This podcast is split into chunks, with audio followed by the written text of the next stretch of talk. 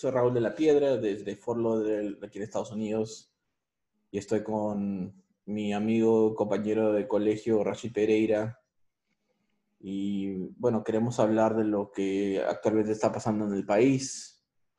Eh, es domingo 15 de noviembre, son las 8 eh, y 29 de la noche y hay mucho por hablar.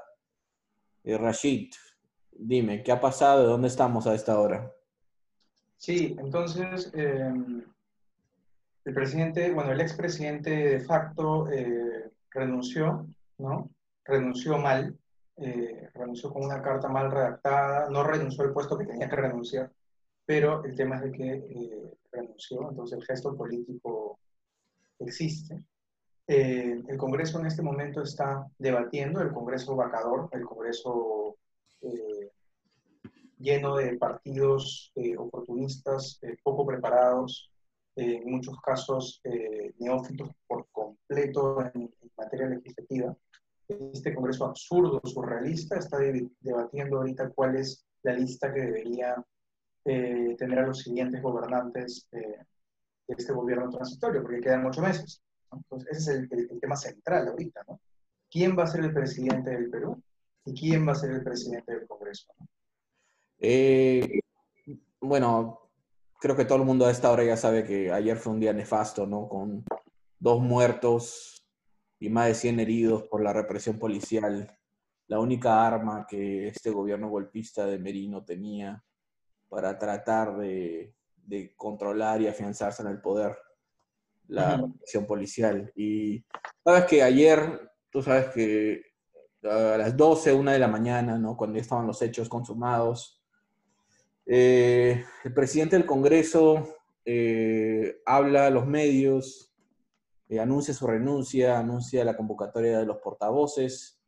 Y en ese momento, creo que eran doce y media, una de la mañana, yo pensé, esta gente está, o sea, entendió, esta gente entendió que no tienen legitimidad ni el mandato para imponerse y que van a tratar de buscar una solución, pero vino la mañana y la tarde y ahora estamos viendo que, se quieren seguir imponiendo. Eh, Hubo un congresista de Fuerza Popular, ¿tiene su nombre? ¿Te acuerdas? Eh, Hubo un congresista de Fuerza Popular al que le preguntaron, ¿no? Le preguntaron acerca de la creo. creo que sí, y dijo de que no, eh, de que no se arrepentía de nada, de que, ah, si la gente me, la gente no está de acuerdo, pues eh, nos castigará con, sus votos, pero yo creo que actúe de la forma correcta. Una arrogancia tremenda. Igual el congresista Fernández de Frente Amplio igual dijo que, no se arrepentía de haber vacado a Vizcarra, haber votado por la vacancia, y, que la culpa esta era de Merino y el gabinete que había formado, como si una decisión política no tuviera nada que ver con, con la otra decisión política, ¿no? Eh, está entrelazada, ¿no? Y un hombre de experiencia como Fernández eh, tiene que saber eso. Y la verdad que, solo, y no es el único, la, gran mayoría ha demostrado una arrogancia asquerosa, porque ni con los muertos, ni con la represión de ayer ah, salieron esta mañana a pedir perdón, ¿no? El único que ha pedido perdón que he visto en su Twitter es el que pertenecía a la mesa directiva de, del Congreso, eh, la mesa directiva que renunció, eh, la persona de Somos Perú, que directamente su Twitter ha dicho que pide perdón, que se ha equivocado, ¿no?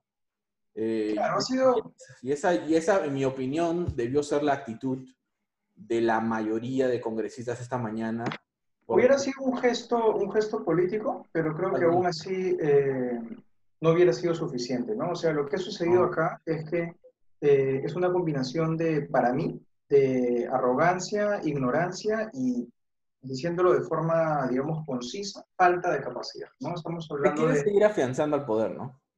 Es claro. De repente, tal vez sí, yo creo que simplemente no tienen capacidad de, consenso, de, dimensión, de entender la realidad, ¿no? O sea, ahorita hay momentos, cualquier persona que tenga, eh, que tenga una visión estratégica de las cosas, entiende de que uno a veces tiene que perder para luego poder ganar. Claro. Entonces, este no es un momento en el que ellos puedan ganar. No es un momento en el que ellos tengan nada que ganar. Exacto. Es un momento en el que mientras tú más desprendimiento muestras, mayor capacidad puedes tener de limpiarte el rostro. Exacto. ¿no? Entonces, ellos, ¿qué es lo que tendrían que haber, que haber hecho? Haber dicho, ok, Quino Costa, está bien, apoyamos a Quino Costa, ¿no? Apoyamos a Quino Costa, nos gustaría esto, esto y lo otro, lo conversan ahí. Si no quieren, está bien, no hay problema, colocamos al Perú primero, ¿no? Lo que pasa es que también hay el argumento de, de, mucha gente estúpida que ni siquiera salió a marchar, que ni siquiera, o, que, o que tildó a la gente que marchó de, de, de marxista, de, de ¿no? Y todo ese tipo de estupideces que dicen. Eh, hay mucha gente que dice, ¿y por qué el Partido Morado va a decidir? ¿Cuándo se volvieron mayoría?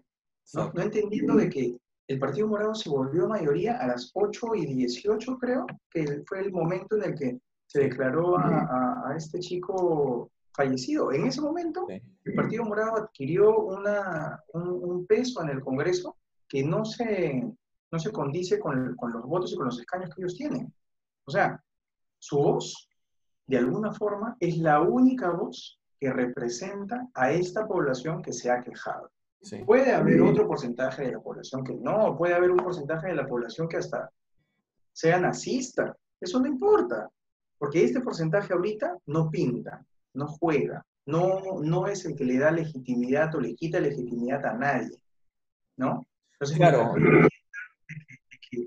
tienen que, eh, tienen que, o sea, que con quien están negociando es con esta gran masa de peruanos, ¿no? Mientras no entiendan que es a ellos que les tienen que escuchar en este momento, van a seguir cagándola, ¿no? Van a seguir haciendo las cosas mal, ¿no? Sí, claro. eso es lo que, sí, pues eh, eso es lo que, lo que están fallando. Y como tú exactamente lo has dicho, o sea, entre la desunión que hay en este mismo Congreso eh, bueno, la unión que hubo para tomar decisiones estúpidas, como la vacancia, sin prever lo que se venía, ¿no?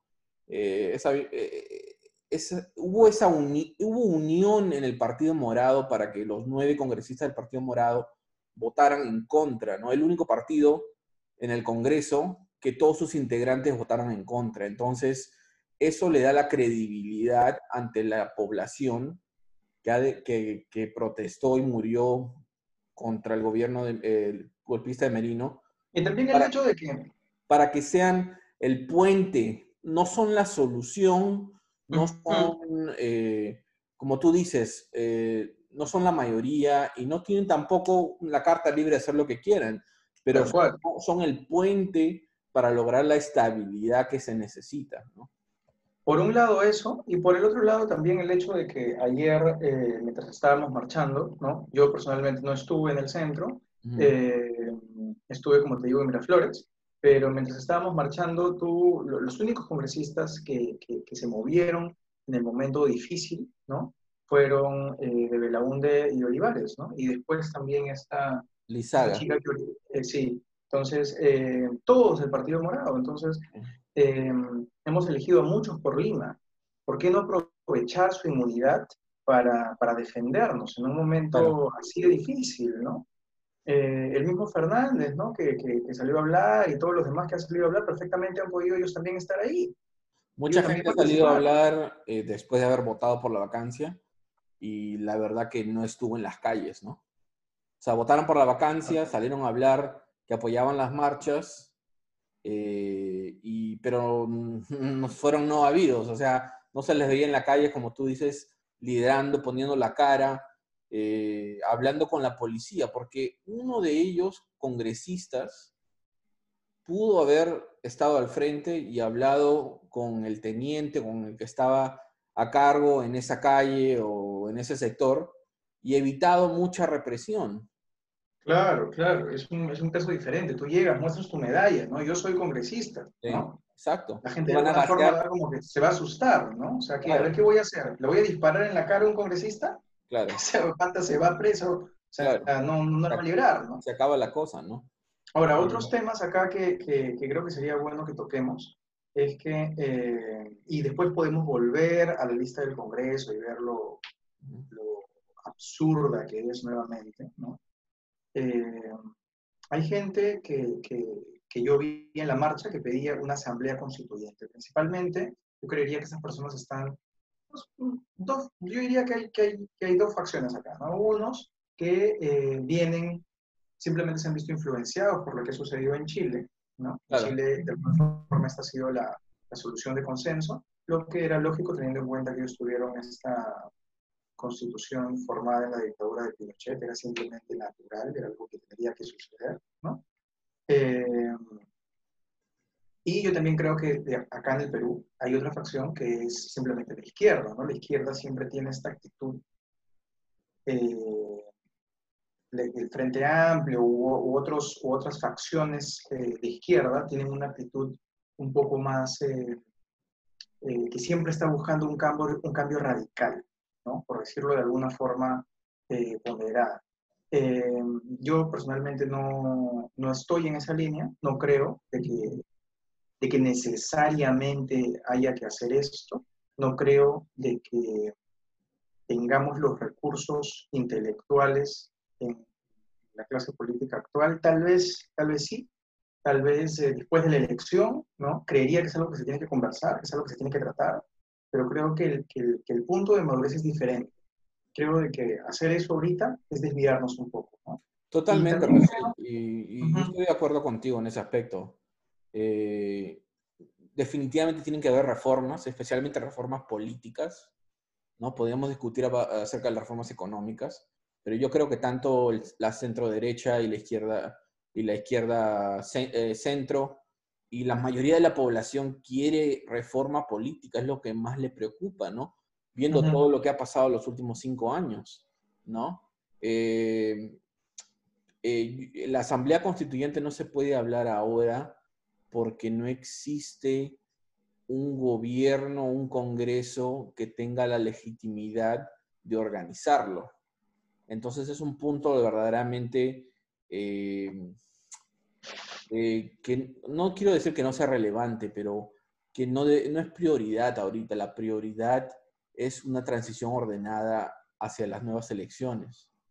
La prioridad es conseguir un presidente que sea válido, ¿no? O sea, ni tenemos presidente que están pensando en una asamblea constituyente. Totalmente. Y yo creo que la única manera de hacer una asamblea constituyente es que la izquierda eh, humanista, pro derechos humanos, eh, más de centro, y la derecha también pro derechos humanos, estabilidad este, política, no de centro derecha, se junten y sean una fuerza que presente al electorado con propuestas eh, de consenso, porque no, ambos bandos no van a tener todo lo que quieren, pero hay muchas cosas que se pueden eh, acordar para en conjunto presentarse a las elecciones, tener legitimidad ante el pueblo y, y así ir hacia una asamblea constituyente o simplemente hacia una reforma profunda. O tener, o tener la conversación. De repente te presentas claro. en las elecciones como un frente, un frente eh, común, pero al menos tener la conversación y, y, ¿cómo se llama? Y, tocar el tema y ver si se puede llegar de forma orgánica, de forma natural, ¿no? Correcto. Y este tema de repente es para, para otra ocasión, ¿no? Pero eh, eh, en el 2016, el No a Keiko, el, el grupo No a Keiko, eh, de acuerdo, estuvo bien oponerse contra Keiko Fujimori, pero yo creo que esa fuerza de indignación no fue canalizada hacia otra propuesta o candidato o fuerza política que verdaderamente traiga un cambio y un repudio hacia el Fujimorismo, porque pudo haber perdido Keiko, pero vimos que salieron 73 congresistas este, de Fuerza Popular. Entonces, no fue un repudio total hacia el Fujimorismo, ¿no? Nada que ver. Eh, entonces, pero bueno, eso lo podemos hablar después, ¿no? Yo creo que esa fue la gran falla de, esa indignación, de esa fuerza no eh, antifujimorista, no fue canalizada de la manera correcta, pero bueno. Eh, háblame de, otros actores políticos, ¿no? Háblame de, la gente que no ha dicho nada y háblame de la gente que, ha cambiado de posición. yo tengo eh, una lista aquí de gente que es increíble que siga este, teniendo cabida en el ámbito político nacional. Pero háblame de la gente que, los líderes que estaban supuestos a liderar y no han, hecho nada.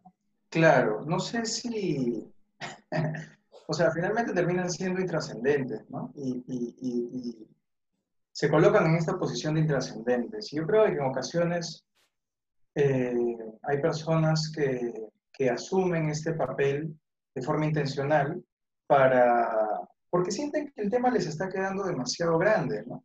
Entonces, Barnechea es un nombre que inmediatamente, inmediatamente llega a la cabeza. ¿no? Silencio total. Silencio absoluto, ¿no? O sea, eh, para mí es claro de que este tipo no puede tener una posición en la política peruana en ningún nivel. Esperaría en verdad que, no lo entrevisten nunca más y, y, y, eso, ¿no? O sea, hay que hasta si no quiere hablar en los momentos en los que tiene que hablar, que es algo que ya, que ya se venía, eh, que ya se manifestaba desde antes, ¿no? En algún momento yo, por, ejemplo, participé de este grupo de los Barnechéveres, como tú sabes, ¿no? Sí, claro. Que se formó en la primera... No, Yo, voté, por Barnechea en, la... en el 2016, claro. Yo iba a votar por él también, eh, de alguna forma hice campaña por él, empujé a la gente, ¿no? Eh, pero como tú sabes, eh, hubieron aquí diferentes factores, como que tuvimos una reunión con, bueno, yo tuve una reunión con el mundo del águila que te comenté, y lo único en lo que estaba interesado este tipo era en obtener fondos, ¿no? Para su campaña, cuando mi interés era empujar la campaña de Barnechea.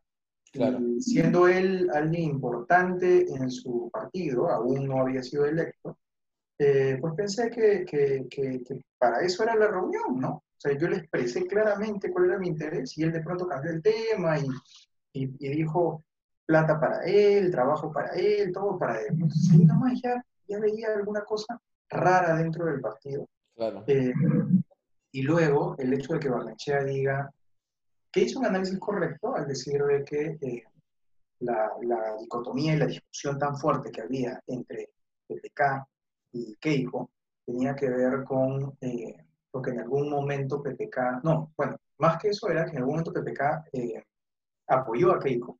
Y ahora él estaba en contra, ¿no? Entonces mucha gente le criticaba eso a PPK, ¿no? Y que se ganó, se ganó muchos anticuerpos por en su momento apoyar a Keiko, en forma, en contra de Humala. Sí, claro. Eh, entonces Barnechea no quería hacer esto, Barnechea no quería apoyar a ninguno para que luego no lo culpen o no se lo saquen en cara. ¿no? ¿Cuál es el problema de esto? Que esto se llama cálculo político. Entonces, cuando tú estás tratando de hacer cálculo político, ver dónde me paro, ¿no? Para que no, no me termine quemando y no me pase nada, estamos simplemente eh, hablando de una posición completamente egoísta, ¿no? Em, lo que debió hacer Barnechea es ponerse al frente, arriesgarse a, a, quemarse, ¿no? Por el bienestar del, del Perú, ¿no? Y eso tiene que ver con, yo creo, una mentalidad antigua o una mentalidad eh, más eh, acorde a los, los, tiempos actuales, ¿no? Como tú sabes, tú eres un administrador, ¿no? Eh, uno tiene que, que, ser consecuente con su base. Marketing, esto es un, hablamos de, de, segmentación, hablamos de nicho, pero en términos generales uno tiene que ser consecuente con un grupo de personas que representas. No puedes querer representar a todo el mundo. ¿Qué es lo que ha querido hacer Barnechea? ¿no? Para, para, poder representar a todos no represento a nadie. Bueno, eso es lo que está haciendo, no representa a nadie. Nadie va a querer votar por él, ¿no? Solo algunos 25 pelotudos, ¿no? Tu familia votará por él.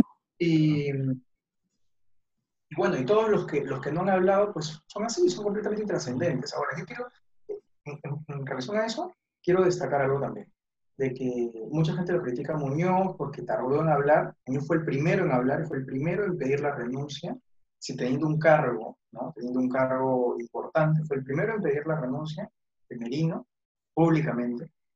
Eh, y eso es lo que, lo que veníamos conversando anteriormente. ¿no?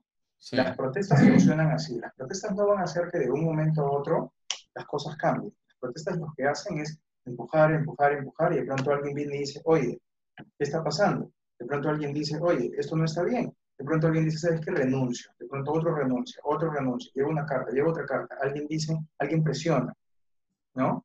Se empiezan a manifestar, se manifiestan dos, tres, cuatro, cinco personas grandes y ya la cosa se vuelve como que insostenible. Estoy de acuerdo contigo en ese aspecto, pero mi, mi percepción de Muñoz es también, este, va más, va más eh, hacia la crítica. Eh, eres alcalde de Lima. Todo está pasando en Lima, al frente de su municipalidad. Eh, él, debió, no es, él no debió esperar. tal vez no, no necesitaba salir a la calle y decir que renuncie Merino, pero él necesitaba estar presente en la calle, viendo cómo se, iban cómo se llevaba a cabo las protestas, hablando con los medios de comunicación, dando la cara, ¿no? Eh, hablando con la policía para evitar este, represión. Y eso no Estoy de acuerdo con eso. No. Hubiera sido, hubiera sido, digamos, la posición ideal, no se dio, ¿no? Pero tampoco me gustaría dilapidarlo. Y digamos de que no tuvo la, la, valentía de un héroe, eh, pero creo que a las finales se supo reivindicar. Y reivindicarse creo que vale más que, sí, bueno, veremos. veremos. Eh, como te digo, eh, él tranquilamente, él, él, él, viendo desde su balcón, sabía que estas manifestaciones eran pacíficas y, y para darle tranquilidad a la gente, debió haber salido y, y, hablado, hablado con la gente en la calle, hablado con, como te digo, como los policías y los medios de comunicación que también, del cual, del cual hablaremos Puede ser, pero no sé si hubiera funcionado porque de repente salía y de repente había gente que lo abuchaba también, o sea, pero, pero entiendo lo que vas. Aunque sea haber hablado, ¿ya? Antes, no esperar a que la gente muera, ¿no? Sí. Eh, bueno, en un eh, momento él condenó la violencia de ambas partes o de cualquier parte o de quien venga. La cosa no era así, era la violencia de las Fuerzas Armadas. Bueno, claro. O sea, nosotros estuvimos allí y, y las manifestaciones eran la gente estaba expresando su rechazo de una forma completamente eh, hasta artística, ¿no? Veía, había gente bailando, la gente eh, por momentos marchaba, por momentos poníamos música. Era algo de lo más natural y sano que hay. Eh, no había violencia de nuestra parte, además todos estos policías. Sabes que escuchando esta mañana a Rosa María Palacios en Radio Santa Rosa, ¿no? Contaba eh, lo, que, lo que le había dicho uno, de los curas del convento donde ella transmite, ¿no? Eh, ese cura había salido eh, a darle la bendición a los, a los policías, ¿no? En la tarde, antes que pasaba todo, pasara todo. Y dice que había mucho miedo en los policías, que era mucho policía joven, ¿no? Que, que tenía miedo. Entonces, eh, y aquí voy acerca, ¿no? Hablar de actores y culpables de lo que ha pasado. Eh, el liderazgo de la Policía Nacional del Perú tiene que responder ante los tribunales por todo lo que ha pasado. Eh, y ahí demostró que, que, no fue capaz de, darle tranquilidad a la gente y, saber manejar a, los que sirven al, país, ¿no? Los policías. Totalmente de acuerdo. Acá el chivo expiatorio no son los policías. No. Acá quienes tienen que pagar son eh, el, ministro del Interior, saliente, el jefe de la policía también. Sí, el general Lam. Y el, el, primer ministro ante los Flores Arados. ¿no? Igual que Merino, finalmente, ¿no? Porque todos ellos, en esa línea de mando, cualquiera de ellos ha podido poner un pare.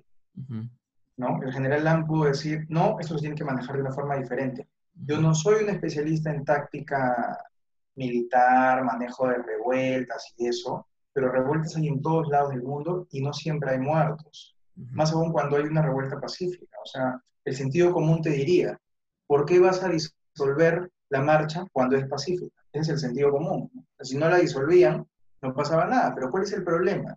Que si no la disuelves, eh, en, algún punto empiezas a quebrar el, el, toque de queda, que empieza a las 11 de la noche, y en el momento que quiebras eso, ya eh, si les permites, ¿no? La, la, imagen, el impacto que crea esta imagen es mucho mayor y haces que el gobierno caiga. Entonces, creo que había un tema de, de sensatez de que si esta gente verdaderamente no está dispuesta a irse, si quiere quedar toda la noche, los tendrías que haber dejado toda la noche y luego tendrías que haber renunciado o haberte afrontado el impacto que eso Totalmente, pero es también, Rashid, eh, el liderazgo de la Policía Nacional, eh, no quiero generalizar, pero no, hablando de este caso concreto, ¿no? es de reprimir, no de, no de dialogar, ¿no? Aquí en Estados Unidos tenemos nuestros problemas también con la policía, ¿no? Pero lo que hacen los buenos departamentos de policía en ciertos estados, ¿no? Porque siempre resaltan los malos, ¿no? Pero lo bueno que hacen es hablar con los manifestantes, eh, si hay líderes, hablar con los líderes, y tranquilamente en este caso pudieron haber hablado con la gente y decirles, vamos a marchar todos juntos, no pueden estar en el Congreso, pero hay que lo vamos a dejar pasar, marchar, caminar alrededor y por favor regresense a esta zona, ¿no? Claro, le han hecho un daño terrible a la imagen de la policía que hace unos meses nos aplaudíamos en la calle. Sí. Hace unos meses cuando empezó la, la, pandemia los aplaudíamos en la calle, cada vez que pasaban ellos nos saludaban, nosotros los saludábamos, en algunos casos hasta les, les daban regalos, ¿no? ¿Qué necesidad había de desalojar la Plaza San Martín? ¿Cuál era la necesidad? A las 8 de la noche. ¿Cuál era la necesidad? O sea, ¿por qué no dejar que esa gente se quede ahí toda la noche? Porque así funcionan los golpes de Estado, ¿no? Y después no nos quieran vender este, transiciones democráticas y, ¿no? y, la, constitución, ¿no? Porque la constitución y, la democracia puede ser manipulada también por, los, los, autócratas, ¿no? Este... Ahora, las Fuerzas Armadas deslindaron, ¿no? Las Fuerzas Armadas mandaron un comunicado y yo también tengo que resaltar que, desde mi punto de vista, las Fuerzas Armadas han estado completamente a la altura de las circunstancias. Sí. Como, como, como no esperaría, han estado muy por encima, bueno, como al parecer de ahora en adelante debería esperar, han estado muy por encima de, de la clase política, ¿no? No, no se han involucrado. Eh, y yo te digo, ¿ah? de que en el momento en el que demora Merino en hablar y todo esto de acá, podría haber habido un golpe. Y probablemente lo buscó, porque como sabemos, convocó a los generales de las Fuerzas Armadas que no fueron, ¿no? Entonces, eh, tú sabes, si no me equivoco, así fue como entró Chávez, ¿no? Y así es como entran muchos autócratas. Exacto. Entonces hay un momento de, de, alguna especie de vacío de poder, algún tipo eh, de cuestionamiento a la autoridad, entra un, un, un general, un comandante, ¿no? Eh, dice yo he venido aquí a, hacer, a poner orden, el poder lo termina corrompiendo y o bien él continúa o bien coloca a alguien de su, de su confianza ¿no? para afianzarse en el poder y destruye ese país. Entonces ellos no han hecho esto. Sí, en los 22 años del chavismo siempre han habido elecciones. Claro. ¿No? O como lo que pasa en Rusia, siempre hay elecciones, la gente siempre lo elige a Putin y estoy seguro que la gente convencida va y vota por él, pero la final es cuando estás en un régimen porque termina controlándolo todo, ¿cuán, eh, ¿cuán, objetivo puede ser tu juicio? Bueno, e, entonces, eh, para mí las Fuerzas Armadas han estado a la altura, sí. han deslindado de la policía y nuevamente eh, yo creo que hay que entender que no es la policía, sino que son las autoridades que han manchado la institución. Totalmente. Y bueno, la noticia ahorita, a esta hora, a las 8.57 es que va a haber una lista única donde Rocío Santisteban del Frente Amplio va, va a postular como la presidenta del Congreso para ser después presidenta del Perú. el primer vicepresidente va a ser Francisco Sagasti del Partido Morado. El segundo que termina siendo presidente del Congreso, ¿no? Se queda del Congreso. El segundo vicepresidente Luis eh, Roel Alba que es de Acción Popular, y el tercer vicepresidente es Jessica Apaza Quispe, que no, no tengo, no sé. Jessica Apaza creo que votó a favor de, la vacancia. Yo sé que Luis, Luis Roel Alba votó en contra, así que bueno, al menos son consecuentes en la segunda vicepresidencia de poner a alguien que votó en contra, ¿no? Pero... Igual me parece... Igual me parece que es una mala lista, ¿no? Sí. Eh, Independientemente de si, si la señora Silva Santisteban es, eh, es una demócrata o tiene grandes capacidades, no debería ser alguien del, Frente Amplio, debería ser alguien del Partido Morado, ¿no? Eh, que son quienes tienen en este momento la autoridad moral para verdaderamente designar a esta persona. Eh, no creo que deberían negociar tanto con las otras bancadas, no deberían ceder tanto. No Yo ellos... Eh, bueno, los detalles todavía no son claros. Seguro en los próximos días los periodistas que saben, ¿no? Eh, van a decir qué ha pasado, pero lo que yo sé que en la mañana, en las primeras negociaciones, el Partido Morado propuso a Gino Costa y a Sagasti. Eh, Podemos, UPP, Acción Popular querían a Carolina Lizarra, Lizarra, eh, pero bueno, el problema con Carolina Lizárraga es que trabajó para el gobierno aprista eh, y lamentablemente, lamentablemente el tema acá es que ellos han dicho Gino Costa originalmente y Gino Costa debió ser. Ya está. Correcto, sí, sí. Pero veo críticas acerca de que. ¿Aló? Sí, ¿me escuchas? ¿Me escuchas? Creo que se cayó. Este... ¿Aló, Raúl? ¿Me escuchas? Sí, sí, te escucho. Se cayó por un momento la. Te escucho ahora, sí. Ok, no, te decía que el Partido Morado ha sido consecuente, ¿no? Ellos saben que ellos son los que tienen que asumir la responsabilidad ofrecieron dos alternativas y se han opuesto, ¿no? Se han opuesto los, las otras bancadas. sí, eh, pues y, para mí esto es una pésima decisión, ¿no? Eh, para mí el Partido Morado tendría que ponerse un poquito más fuerte. Entiendo, y este siempre es el problema en el que, en el que se encuentran los verdaderos demócratas cuando se cruzan con los estúpidos, con los intransigentes, con los, intransigentes, con los autócratas, con los dispositivos, ¿no? Eh, de que tú dices, ok, voy a ceder, ok, voy a hacer, voy a hacerlo por el bien del país. Pero hay veces que no, porque estas personas, la decisión que ellos toman no es válida. No tienes que negociar con ellos. En este caso sí te tienes que imponer un poco. Sí, es verdad. Entonces yo creo, yo creo que acá, eh, en ese sentido, no es tan, eh, no es tan, o esperaría, lo ideal sería que sean un poco más cerrados, ¿no? Que impongan a Guillermo Costa, que no es una imposición porque es el respaldo del pueblo. Eh, no veo bien, no veo que termine bien esto. Eh, eh, Santisteban, o sea, lo que tiene que hacer es formar un gabinete de ancha base definitivamente que represente a, los varios sectores este, del país. pero esto lo veo que va a ser otra guerra derecha del Congreso contra izquierda, ¿no? Eh, y no creo que dure, ¿no? Ah, como te decía, ayer cuando escuché al presidente del eh, Congreso hablar, yo pensé, bueno, ¿no? Esta gente va a entender después de lo que ha pasado, ¿no? Que tienen que ser humildes, tragársela y que no tienen otra opción que, formar un, gobierno eh, donde no metan la mano, ¿no? Pero yo creo que esta no va a ser la salida y yo creo que vamos más hacia un escenario donde el Tribunal Constitucional tiene que restaurar a Vizcarra en la presidencia de la República.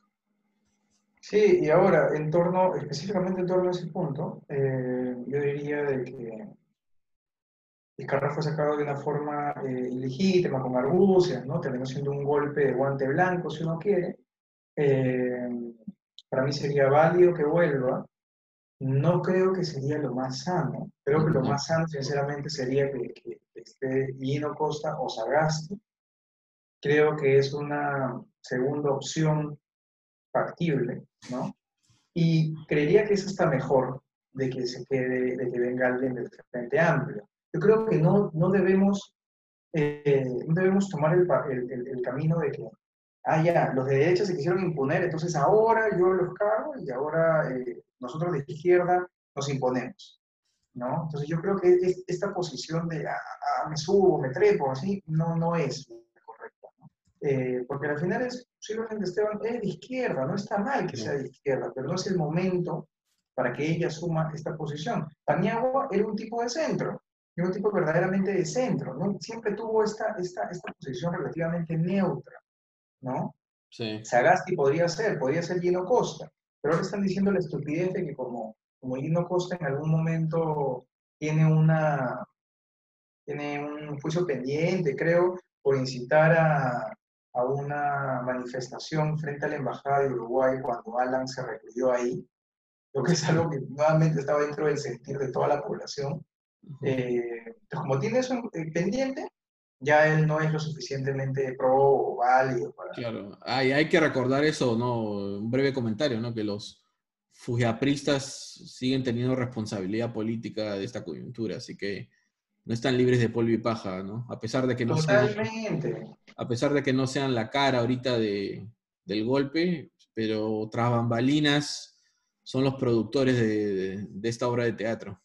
Sí, claro, ellos han generado toda esta crisis al oponerse de forma eh, frontal y agresiva al gobierno de, de, PPK, ¿no? Y al, al eh, destruir todo lo que han podido, ¿no? Eh, sí, pues. Sí, bueno, eh, como te decía, ¿no? Yo ayer veía una salida, ¿no? A través del Congreso con una nueva mesa directiva, con los morados siendo los que asuman la presidencia de la República.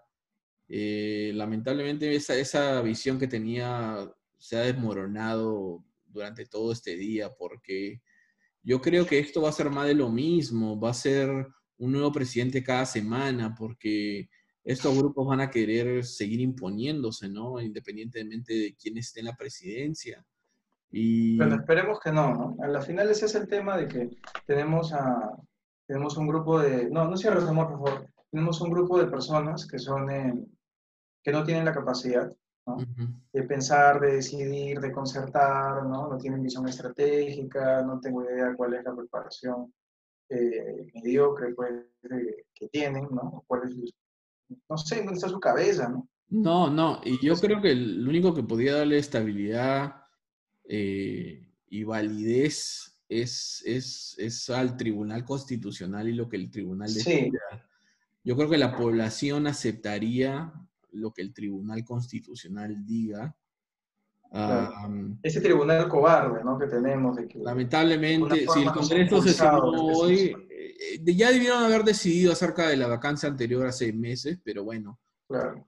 Como lo hablábamos con un compañero nuestro, ¿no? Eh, para que ellos puedan restaurar a Vizcarra tendrían que eh, sobrepasarse en sus funciones, eh, digamos, crear un precedente que no lo ve legítimo, pero posible, pero en este caso de crisis, donde no hay un ejecutivo y un, un legislativo con legitimidad, el Tribunal Constitucional ahorita tiene la legitimidad de la comunidad internacional y si fuera a restaurar a Vizcarra, tiene el apoyo y la legitimidad del pueblo. Entonces, esos dos factores para mí son los más importantes ahorita. Lo de la comunidad internacional y obviamente lo que el pueblo quiera. Y el pueblo en su mayoría apoya o ve popular a Vizcarra. Entonces, eso le daría estabilidad a esta situación del Perú, ¿no? Eh, no sé cómo tú bueno, ves Esperemos, esperemos eh, que resuelva el Tribunal Constitucional y, y ver entonces, ¿no? Yo sí estoy, sí creería que es eh, posible, pero no ideal. Lo ideal finalmente es el consenso. Sí, y bueno, para ir acabando, ¿no? Eh, ¿Qué opinión tienes acerca de los medios de comunicación, ¿no? ¿Cómo, cómo han actuado en eh, esta crisis? Bueno, no cubrieron, no cubrieron de la forma en la que deberían que haber cubierto y acá lo que hemos visto nosotros es que Nuevamente, ¿no? Esto, esto ha sucedido porque el nivel de control y el nivel de poder que se puede tener en este, en este nuevo mundo, con las redes sociales, con la digitalización, eh, no es el que, el, que había antes. ¿no? La comunicación ahora está completamente descentralizada. Hemos tenido a estos chicos de 16 años, estos TikTokers de 16 años, ¿no? Eh, informando. Eh, de alguna forma ahorita la policía ha ido a la casa de, de, este chico que falleció para tratar de sembrarle cosas y poder acusarlo de terrorista. Eh, se han metido, que se han, han ido a, a, la casa de este periodista del comercio, a que le cayó una canica en la espalda, ¿no? Mm. Y de alguna forma eh, están utilizando métodos eh, que funcionarían en una dictadura hace 30 años, pero que ahora no. ¿No? O sea, ahora no, no, no, no, no pueden funcionar porque simplemente tú vienes a decirme algo o a querer hacer algo, yo te grabo y en ese mismo instante ya está en redes y ya quedó ahí. Claro. Entonces, eh, este, yo creo, eh, como tú lo explicas, y yo creo que la conclusión es que en esta crisis los medios tradicionales de comunicación han terminado de, de, perder su relevancia, ¿no?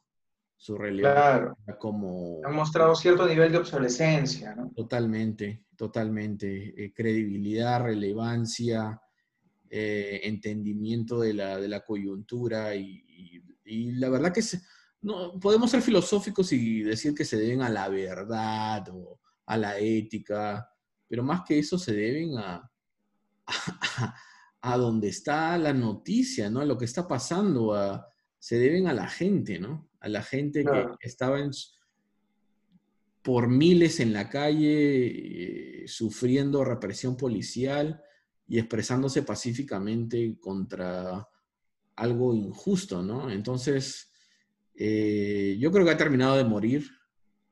Eh, yo creo que si quieren ser relevantes tienen que cambiar en muchas cosas. Eh, hasta te diría que de repente tendrían que cambiar de dueños. Ah, no sé exactamente cómo sería el procedimiento, pero... Eh, bueno, no sé si, si, si, lleguemos a tanto, de pronto hay un proceso de madurez acá, así como nosotros a, a nivel de sociedad creo que hemos madurado el día de hoy, ¿no? Sí. Eh, tal vez ellos eh, maduren también. El tema es que tenemos que entender de que el poder está en la población. ¿Y qué es lo que significa eso? Significa de que los medios que no cubrieron la marcha son medios que uno no debe ver. Aunque su programa sea bonito, lo que sea, simplemente no lo veas. ¿No? Claro. Entonces, quien llamó a, a Merino presidente de facto, quien llamó a Merino presidente de interino, ¿no? Tú tienes que decidir, ¿has salido a la calle a marchar en contra de Merino? ¿Por qué sigues un medio como el comercio, que lo ha reconocido como presidente? Cuando la OEA no lo ha reconocido como presidente, cuando los pares internacionales lo han reconocido como presidente, y cuando tú has puesto una pancarta en tu ventana que dice Merino no es mi presidente, ¿por qué vas a comprar el comercio? Entonces, ese, ese es un tema central acá, ¿no? Entender que las marcas tienen que tener, eh, que tomar posición ¿no? para respaldar a eh, aquellos que les dan de comer.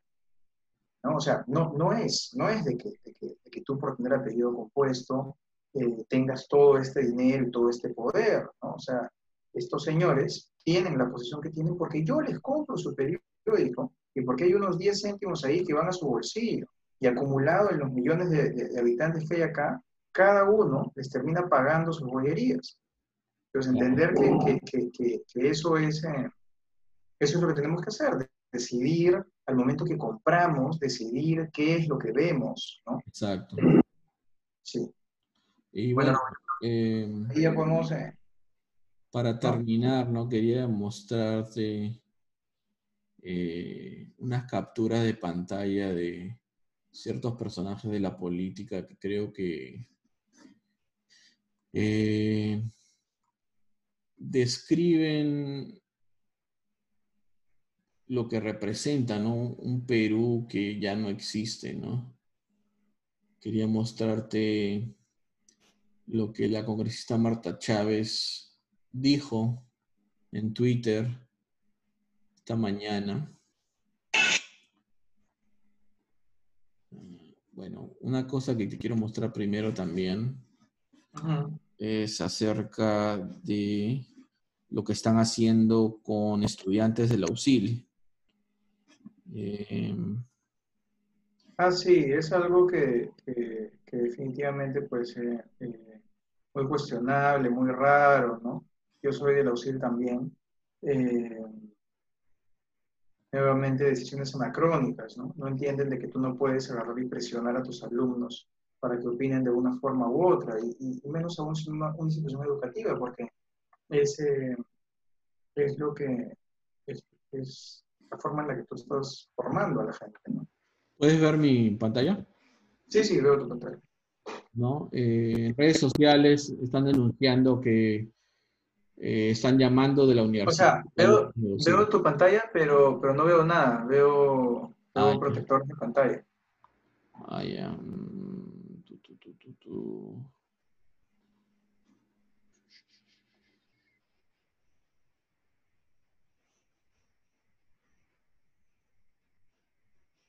Ahora. Sí, ahora sí se ve, ¿no?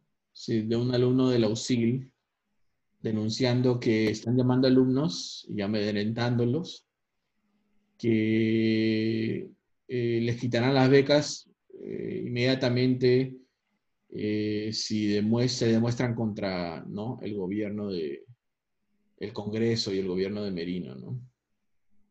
Sí, pues pésimo, terrible, en verdad, ¿no? Y lo a una chica aquí que la llamaron para que le retire la publicación, la publicación creo que el tema acá, a ver, retrocede un momento, creo que no es si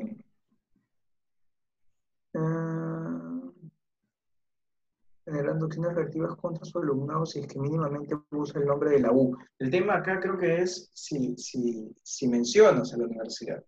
Sí. Si expresas tu opinión y mencionas a la universidad. Si dices, soy alumno de tal y tal y tal. Entonces, yo, por ejemplo, soy alumno del auxilio. Claro. Eh, ya, eh, ya egresado. Y, y claro, cuando lo tengo que decir, no me importa un, un bledo, ¿no? Claro, y el dueño de la UCIL es Javier, eh, Raúl Díez Canseco, que pertenece a Acción Popular, ¿no? Y que aquí estuvo presente en la juramentación de Merino, dándole legitimidad, junto con Víctor Andrés García Belaunde, un excongresista del, del Congreso pasado disuelto, presente también dándole legitimidad. Y hablando de este personaje, eh, aquí un, un tweet eh, que da risa porque él fue el que, como vemos en la foto anterior, apoyó. No, Vitocho es un payaso, ¿no? No. Es un payaso de todos los ángulos, ¿no? Eh, tipo que cómico. Y aquí tenemos a una prista, un marquesada, otro reciclado, hablando de rojería, hablando de susadores. Estos son payasos, igual que Beto Ortiz, ¿no? Sin ninguna compasión, ¿no? Que tiene eh, todos sus juicios por pederasta, ¿no? Ajá. Eh, y aquí un analista político, ¿no? Eh, Carlos Meléndez, diciendo que no creo que escale una crisis política, y de ahí tuiteando de que la derecha peruana no hizo la noticia de lo que ha pasado en Chile. Claro, o y media.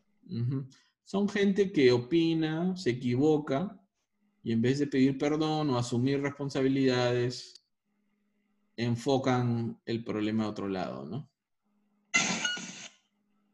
Eh, aquí hay un video, ¿no? De donde muestra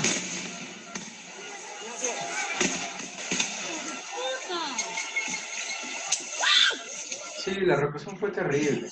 Cómo efectivamente tiraron bombas lacrimógenas de un helicóptero, ¿no? Algo que el general de la policía negó, el ministro, el, perdón, el ministro negó, ¿no? Claro. Eh, bueno, ¿qué más te puedo mostrar? No, yo creo que ya cubrimos lo que teníamos que cubrir. Sí. Sí, ya cubrimos lo que teníamos que cubrir. Bueno, a esta hora parece que, como decíamos, Rocío Santisteban va a ser presidenta del Congreso y presidenta encargada del Perú. Eh, espero que dé un mensaje conciliador, convoque a un gabinete de ancha base eh, y que se dedique a hacer la transición y no se dedique activamente a tratar de imponer eh, su pensamiento o, programas de, que, ¿no? De, los cuales no ha sido el, elegida para, para hacerlo, ¿no? Y va a ser difícil, pero... Y no tengo nada de confianza de que sea exitosa, pero... Eh, bueno, esa es la coyuntura y esperemos, esperemos a ver qué pasa y ojalá, eh, esperemos a ver, a ver qué pasa entre hoy y, el final de, final de la noche, el comienzo de mañana y en función de eso yo creo que ya vamos a poder tener un panorama sobre el cual conversar más. Listo, vamos a charlar en otra oportunidad, eh, veremos cómo se desarrollan las cosas en las próximas 24 horas, 48 horas y, y coordinamos. Listo. Excelente, Raúl. Un abrazo. Un abrazo. Chao, chao. 无事无。